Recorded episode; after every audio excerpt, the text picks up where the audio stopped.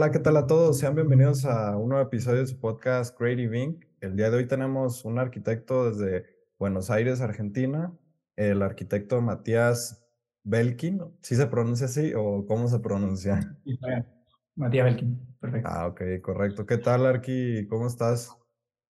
Bien, bien, mucho gusto. Eh, muchas gracias por la invitación y es un placer estar acá por Zoom. No, no, ¿de qué? Sí, o sea, a pesar de la, de la distancia, pues eh, sí ha sido una herramienta muy útil el Zoom, pues para conectarnos, ¿no? Y, y para este proyecto prácticamente todos los episodios han sido en línea, este, pero bueno, esperemos próximamente ya tener invitados presenciales.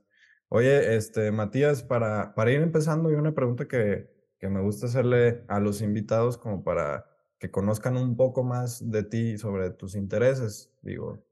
Y es, eh, si pudieras conocer a alguien, entrevistar a alguien, ya sea pues alguien eh, vivo o que esté muerto, ¿a quién sería y por qué? Y no necesariamente tiene que ser un arquitecto o, alguien del ramo, sino alguien que a ti te interese, no sé, si tengas alguien por ahí en mente. Y si es alguien de la arquitectura, capaz te iría a Saja, eh, que es una de las arquitectas que, una de las ah, arquitectas que más me gusta. Eh, y capaz, eh, si es algo que no tiene que ver con la arquitectura, te diría a Nietzsche por ahí, que, que lo leí cuando era más chico y siempre es una personalidad que me llama mucho la atención. Ok, ok. Está, está interesante, digo, son dos mundos distintos, pero, pero sí es, es algo, pues que te ayuda a ver más allá de, la, de los intereses de la persona, ¿no? Oye, y tú todo el tiempo pues eres de, Buenos Aires, Argentina, ¿no? Estudiaste, me imagino, allá la carrera de arquitectura, pero compártenos eh, por qué o cómo te, te interesaste en la arquitectura. Eh, claro, Sí, o sea, en realidad si le preguntas a mi mamá, te va a decir que desde, el nivel inicial de educación, eh, acá le decimos jardín de infantes, o sea, desde lo más básico siempre me decía mi mamá que iba a la parte donde se construía con bloques y ese tipo de cosas. Eh, siempre me gustó mucho el dibujo. Eh, y a medida que fui creciendo lo fui incorporando a lo que es no sé, por ejemplo, ya en el secundario teníamos una orientación que nos preparaba para ser eh, maestro mayor de obras, que es un, título menor al de arquitecto, pero tiene una incumbencia igual importante y es bastante técnico, entonces ya desde el colegio secundario que me fui formando en eso, eh, y después de Cantó Solo que iba a seguir arquitectura. Eh, pero siempre, siempre tuve interés por, por el diseño, por la funcionalidad, eh, por la estructura de las cosas, el diseño y, y, un poco el arte, y bueno, me fue llevando a, a, la carrera de arquitectura. Ok, ok. ¿Y qué tal o qué tan difícil es entrar ya a la universidad a estudiar arquitectura, digamos? Eh, ¿Estudiaste en una universidad pública o fue privada? ¿Cómo, ¿Cuál fue tu experiencia? Sí. En una universidad pública, eh, acá en Argentina, las, en general las, las mejores son las públicas, que es la, bueno, donde estoy yo, que es la Universidad de Buenos Aires, después a nivel nacional eh, también tienes otras. Eh, Pero en general el mejor nivel está en la educación pública. Ok, sí, fíjate que acá en México es, también es muy similar la, lo que es la Universidad de Guadalajara, se llama, es de, es de las mejores y por lo tanto pues es muy difícil entrar, o sea, piden puntajes muy altos. Y, y sí, o sea, muchas veces te quedas sin lugar, pero pues bueno, es, es parte de, ¿no? También, o sea, de, de intentar pues entrar y, y, es muy competitivo. Oye, Matías, y en este Inter, cuando ya entraste a estudiar arquitectura, eh, ¿qué tal te fue? ¿Cuál fue tu experiencia? ¿Sí cumplió tus expectativas eh, en ese entonces? Eh, sí, sí, las cumplió. Eh, después la realidad con el tiempo, después de haberme recibido, eh, yo me, me, me, egresé en 2019 y, y, fui trabajando, por suerte, cercano a la construcción. Eh, siempre tuve esa oportunidad. Eh, el nivel educa educativo y, y, de formación es excelente, es muy bueno, pero siempre de la teoría a la práctica hay un, un gran abismo que nunca, nunca llegas a verlo en la universidad. Entonces, cuando por ahí entras una hora por primera vez, eh, no sabes mucho cómo, no sabes nada, o sea, sabes todo lo que es teórico, pero después te encontrás con un montón de cosas que, que nunca las viste en la, en la práctica. Eh, ahí creo que hay una, una brecha, pero bueno, la vas construyendo a medida que te vas formando y, y aprender el, oficio, digamos, de alguna manera. Sí, claro, pues es cuestión de, de, ir prueba y error, ¿no? Y algo también importante mencionar, pues es el hecho de, de, egresar, ¿no? Porque no es algo pues, sencillo de ir de, como tú lo dices, de estudiante a ya involucrarte en el ámbito laboral, ya que pues a lo mejor vas con, literal, con, con nada de experiencia, ¿no? Pero eh, también, por ejemplo, en Argentina, pues se escucha, a lo que yo he visto, pues, pues tienen una situación un poco complicada, ¿no? Pero digo, no sé cuál sea la realidad eh, para ti. ¿Cómo fue el empezarte a involucrar en el mundo laboral? ¿Sí, hay, si había trabajo o no había tanto desarrollo? ¿Cómo viviste esta parte? Eh, yo ah, casi un poco más de la mitad de la carrera ya empecé a trabajar.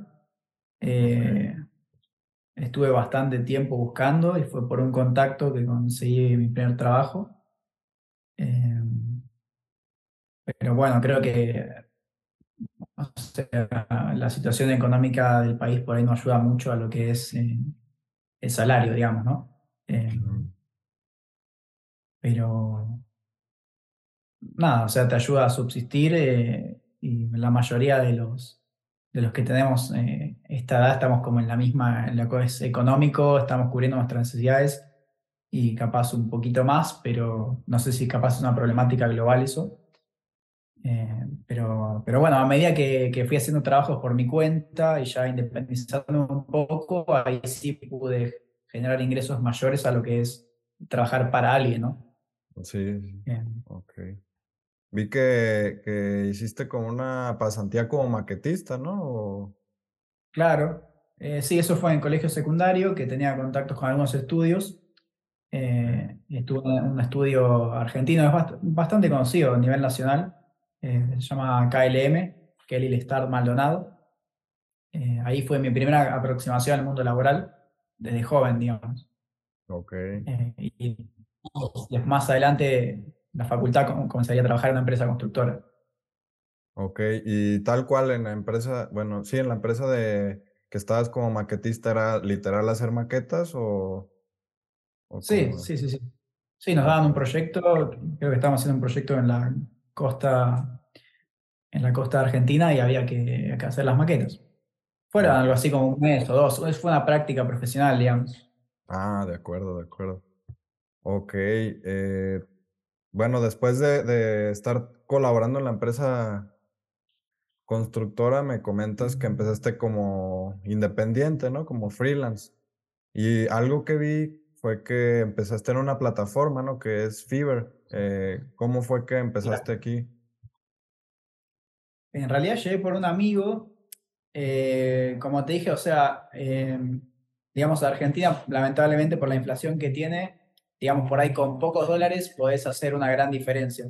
Entonces, eh, un amigo me mostró la plataforma, me dijo eh, que le estaba yendo muy bien, estaba ganando, no sé, cuatro veces un salario mínimo, eh, lo que es Argentina. Yo le dije, ¿cómo haces? Entonces me fue contando un poco de la plataforma, me creé un perfil, traté de hacerlo lo más, lo más profesional que pude. Eh, y me di cuenta que había un feedback, había clientes que estaban dispuestos a pagar un poco más de lo que se paga acá. Eh, y a medida que me fui entrando en la plataforma, me di cuenta que había una salida ahí eh, interesante, digamos. Además, el largarte por tu cuenta, empiezas a tener otras responsabilidades y eso también vale más plata, por decirlo de alguna manera. Ok, ok. Y digo, fuiste se, ofrecen servicios pues, de arquitecto, ¿no? Como arquitecto, ¿cómo, ¿cómo funciona o qué servicios das tú en este momento de dibujante, renders o qué tanto puede llegar, puedes llegar a ser ahí? No, a ver, te diría que el mercado es inmenso porque es una plataforma mundial. Eh, hay de, todos los, de todos los rubros. Eh, yo me especialicé en lo que es eh, visualización de arquitectura, pero también he hecho algunos proyectos o lo que sería anteproyecto, digamos, el desarrollo previo, hacer la documentación para construir. Eh, mucha visualización, a mí me gusta hacer lo, que son las animaciones, eh, eso es lo que más me disfruto hacer. Eh, también lo que son planos, hice bastante. Pero básicamente es eso, documentación 2D y 3D. Ok, muy bien. Ahorita vi que estás lanzando como un, un curso, ¿no? Un workshop, no sé cómo le llames, de introducción a la plataforma, ¿verdad? Cuéntanos sobre ello. Sí, sí, un seminario. Un seminario, vendría a ser como una clase donde explico todo lo que aprendí en Fiverr. Eh, eh, también, eh, como es, viste, es una divisa extranjera, cómo se hace para pasarlo de, de los dólares a, a, los pesos argentinos. es un proceso un poco complejo, así que eso también lo explico, explico un poco cómo es el algoritmo eh, que no es fácil entender al principio. Ok. Eh, y bueno, también cuento mi experiencia, buenas experiencias con clientes y también algunas experiencias malas, que como yo llevo dos años me ha pasado de todo, qué sé yo. Ok. ahorita que hablas de, algoritmo, eh, es como una red social, digamos, que te posiciona de acuerdo a, a las recomendaciones del cliente o a qué te refieres con, con algoritmo? No, sí, es un poco como una red social porque eh, depende de qué tanto nivel de exposición tengas, eh, te van a contactar más o menos gente. Eh, entonces, por ahí al principio, después de hacer un par de trabajos buenos, el algoritmo te posiciona alto, pero por ahí si no te puntúan también, empezás a bajar o las palabras clave que estás usando, no sé, dejan de rendir y entonces bajás, te encuentra menos la gente y así es más difícil que, que concretes órdenes. Ok, está interesante, ¿no? Porque entonces, pues estás comprometido a entregar un buen trabajo, ¿no? Y a tener un buen trato con el cliente, aunque yo creo que, como lo dices, pues hay clientes complicados, ¿no? Entonces, pues ahora sí que, que como ahí tienes que aprender a tratar con ellos, ¿no? Eh, sí, sí, sí, aprendí mucho de eso, porque, o sea, si bien hice muchos trabajos y la mayoría salieron bien, eh, de los que salieron males, de donde aprendí, aprendí un montón y bueno, por ahí tuve que, que hacer todo el trabajo y no, no me pagaron nada, pero bueno, son cosas que pueden pasar. Te puede pasar un trabajo eh, eh, local, digamos, alguien que esté también en Argentina o te puede pasar a vos, qué sé yo. ok, sí, sí, sí. Pues, de hecho, el otro estaba... Ajá. No, como está Fiverr como intermediario, eh, digamos, eh, Fiverr va a querer siempre eh, darle la razón al cliente, mm. lo cual está bien, pero bueno, capaz evaluar un poco más la posición del vendedor. pero bueno, por ejemplo, la última, tuvimos un, hice un trabajo en conjunto con un amigo mío, hicimos unos renders para una chica de Australia. resulta que no le terminaron gustando los renders, le dijimos, bueno, decinos cuál es el problema, qué es lo que crees que corrijamos, nos dio una lista con todo lo que hay que corregir, eh, y una vez que lo corregimos tampoco le gustaba y nos dijo que como que de mala manera necesitaba todo para hoy y que, que eh, hubiese contratado a otra persona pero que no tenía tiempo, necesitaba todo para allá y yo le dije, mira, eh, te propongo lo siguiente, o sea, si querés, yo te hago un reembolso, te devuelvo la plata, o sea, lamento el episodio malo que pasaste, o dame, no sé, una semana más para poder terminar lo que me estás pidiendo, porque me estaba pidiendo mucho y yo no llegaba. Mm. Eh, pero no, no, aceptó. O sea, quería la solución para, hoy a la noche, por ejemplo, y no, no llegaba con el tiempo. Entonces, tratando con el equipo de Fiverr, me, me dijo, bueno, ofrecerle, fíjate qué es lo que puedes ofrecer. Llegamos a un acuerdo, eh, nos comprometimos con eso, llegamos, y una vez que entregamos, eh, dijo, no, no me gustó, quiero un reembolso. Así que y bueno, Fiverr le dio la razón a ellos. Pero bueno, yo cuando me contacté con el soporte de Fiverr, a mí me dijeron que, que iban a hacer una evaluación y que iban a ver si consideraban darme un reembolso a, mí también. Y decidieron hacerlo y nos dieron el 50% de la orden. Ok, claro. No el 100%, no logramos algo.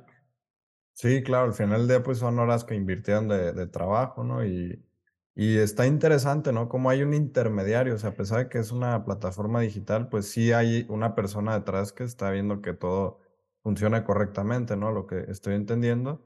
Y me imagino también que pues la plataforma cobra una comisión por cada proyecto, cada transacción, ¿no? Claro. Ok, Claro, de cada transacción a el 20%. ok. Ah, pues está bien, la verdad es que te deja un buen, un buen margen. Oye, ¿y Sí, cómo, en, en qué momento fue que comenzaste a hacer redes sociales? ¿Cuando comenzaste como, como freelance o, o cuándo fue? sí, sí, cuando comencé como freelance, porque me pareció algo importante tener, o sea, si voy a ser freelance, eh, tener una cara visible en redes eh, que te permita eh, mostrarte, porque básicamente eso es lo que hacen las redes. Eh, entonces em- empecé probando con distintas cosas, por ahí era más un portfolio donde solo mostraba imágenes de mi trabajo. Eh, bueno, ahí no crecí en audiencia, de repente hice un video mostrando, contando mi experiencia en Fiverr y se viralizó un montón, de repente tenía 100.000 reproducciones y dije, bueno, capaz tengo que mostrar más esto.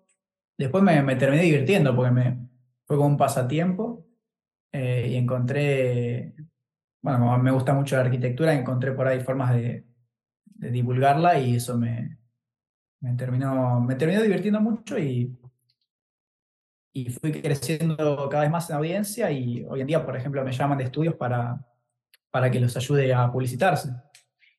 Mm, ya, es un mercado que, que descubriste, ¿no? Por accidente, digamos. O sea, Claro, sí, sí, sí.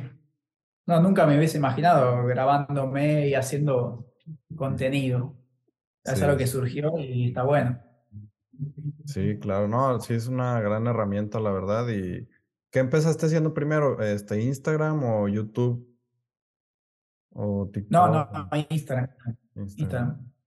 Eh, también lo, lo probé en TikTok y, y también se viralizó un montón. Eh, y, y después me interesó YouTube. Ahora tendr- me gustaría retomar YouTube, pero no, no tengo mucho tiempo. Ok. ¿Podrías decir entonces que ahorita eh, trabajas de tiempo completo como independiente, pues entre Fiverr y otros proyectos que tienes? Eh, sí, pero bueno, últimamente eh, entré a trabajar en un estudio medio tiempo, así que sí, te diría que la mitad del tiempo lo estoy dedicando a, mis redes, a, Fiverr, y la otra mitad la estoy dedicando al estudio. Ok. Oye, ¿y qué tanto desarrollo hay allí en, en Buenos Aires? ¿Si hay bastante construcción o, o qué, y qué, qué proyectos son los que se pueden encontrar o que has desarrollado, por ejemplo? Eh, ¿yo o el crecimiento de, la ciudad en general? Pues sí, primero en cuanto al crecimiento de la ciudad, o sea, cómo, cómo es, cómo ha sido. No, está creciendo un montón, eh, crece y no se detiene. Eh, y también en los, en los alrededores de la ciudad también está creciendo muchísimo. Hay mucha construcción eh, hoy en día. Y me imagino que desarrollos verticales, ¿verdad? También. Sí, sí, en su mayoría. De acuerdo. No, pues está interesante, o sea, porque normalmente estamos acostumbrados a que estés trabajando de tiempo completo en un lugar, ¿no? Pero el hecho de, de, tener tu tiempo, digamos, libre para elegir los proyectos con los que quieres trabajar, se me hace algo padre, ¿no? Porque al final del día eliges los problemas a los que te quieres enfrentar y no te eligen los problemas a ti, o no sé cómo decirlo, pero es, es interesante. Oye, y hablando de de, digamos, las redes sociales, ¿cómo o cuáles son los temas de interés para que, o cómo nace la idea para hacer un contenido, digamos, un video? O, pues sí, tal cual, ¿cómo nace la, la Eh, idea? en general trato de buscar eh, un tema que me interese, por ejemplo, Fiverr, eh, o algún edificio que me llame la atención, o, o algo que me guste, sobre todo si es algo local, donde yo lo puedo ir a visitar. Eh, en general eh, es como muy... El otro día fuimos a pasear con mi novia a la, a la ciudad de La Plata, que es una ciudad que está al sur eh, con respecto a Buenos Aires, y ahí hay una casa, hay un proyecto de Le Corbusier, que es el único que, o sea, se- fue un proyecto y después se materializó. Entonces dije, bueno, vamos hasta allá, hagamos un video. Eh, así que van, van como surgiendo. Después por ahí, eh, hace poquito se inauguró una nueva, una nueva terminal de partidas en el aeropuerto eh, más grande de acá y, y también dije, bueno, se inauguró, vamos, hacemos un video, como ya, que va surgiendo. Sí, sí, sí, con, con las experiencias del día a día, ¿no? Me imagino que, que, que es de ahí donde van. surgiendo las ideas. ¿Y cómo le haces para capturar esas ideas en el día a día? ¿Tienes una libreta o en el celular o cómo te gusta a ti esta, manejar esta parte? Eh, sí, sí tengo un cuadernito donde voy anotando todo, eh, anoto un montón, eh, capaz después hago la mitad o menos la mitad de lo que me gustaría hacer, Ok. pero, pero tengo bastantes ideas como para volcarlas en, en videos. Ya, sí, está padre eso.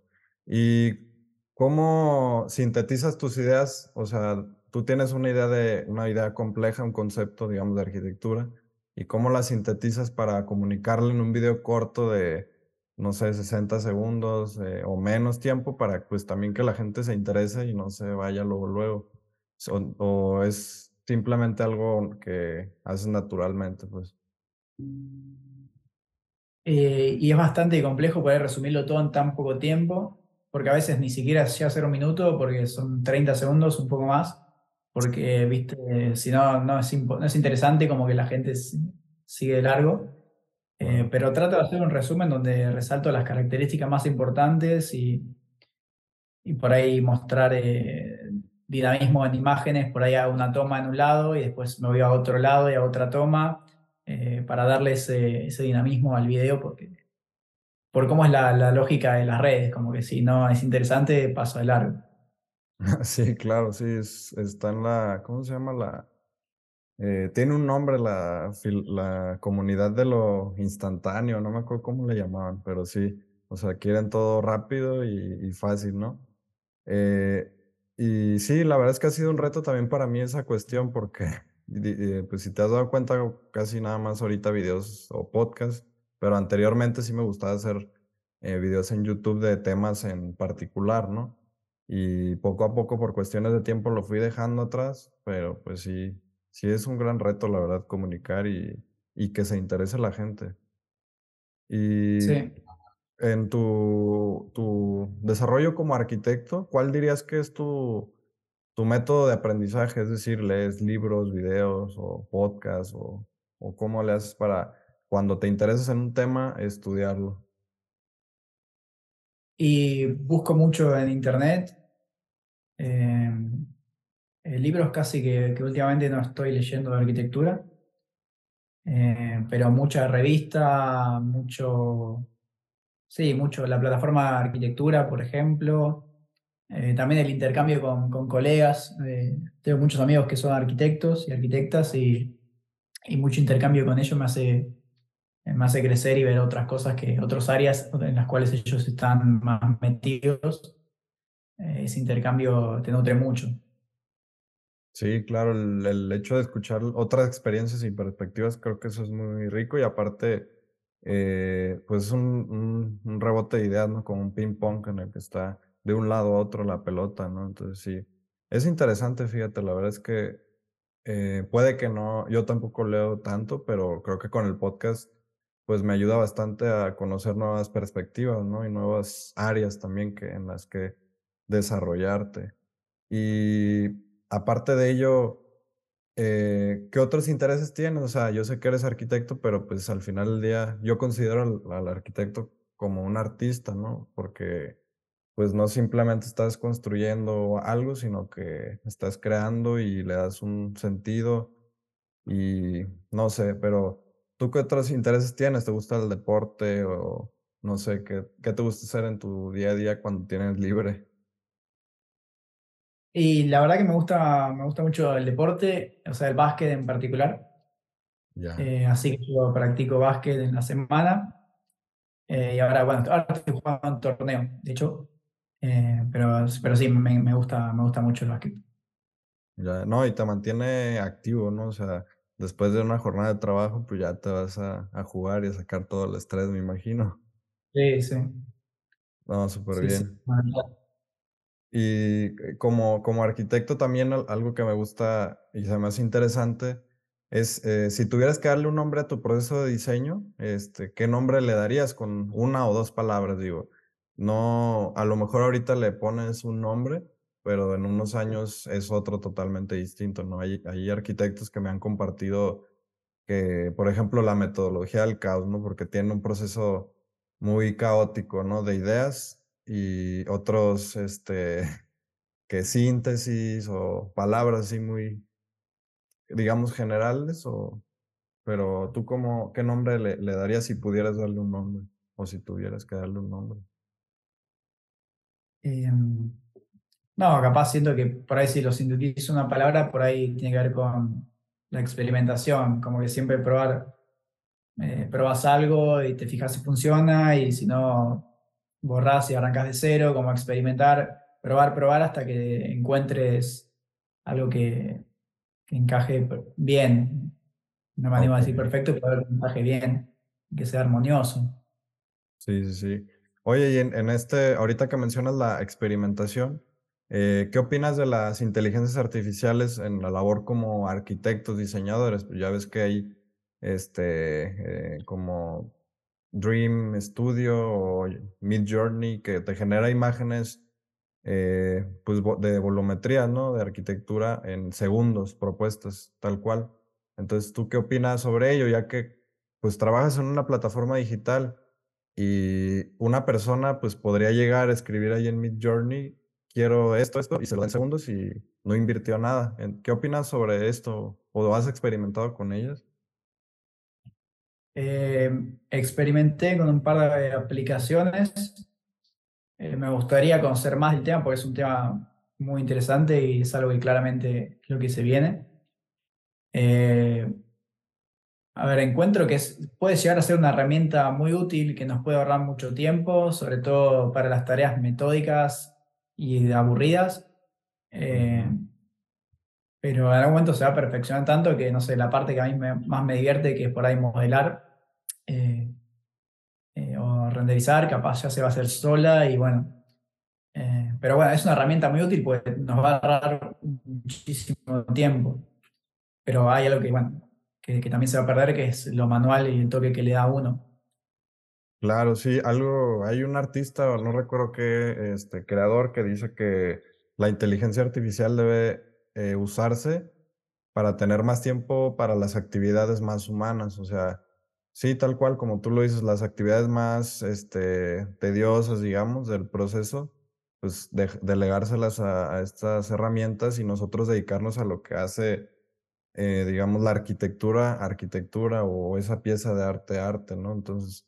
Eh, sí, pues yo creo que es más una herramienta que veremos cómo es que evoluciona, ¿no? Está interesante, la verdad. Y Sí, oye, sí, muy Ma- ajá, interesante. No, también, no sé si viste que eh, también hay, hay ya casas que se están haciendo con impresión 3D.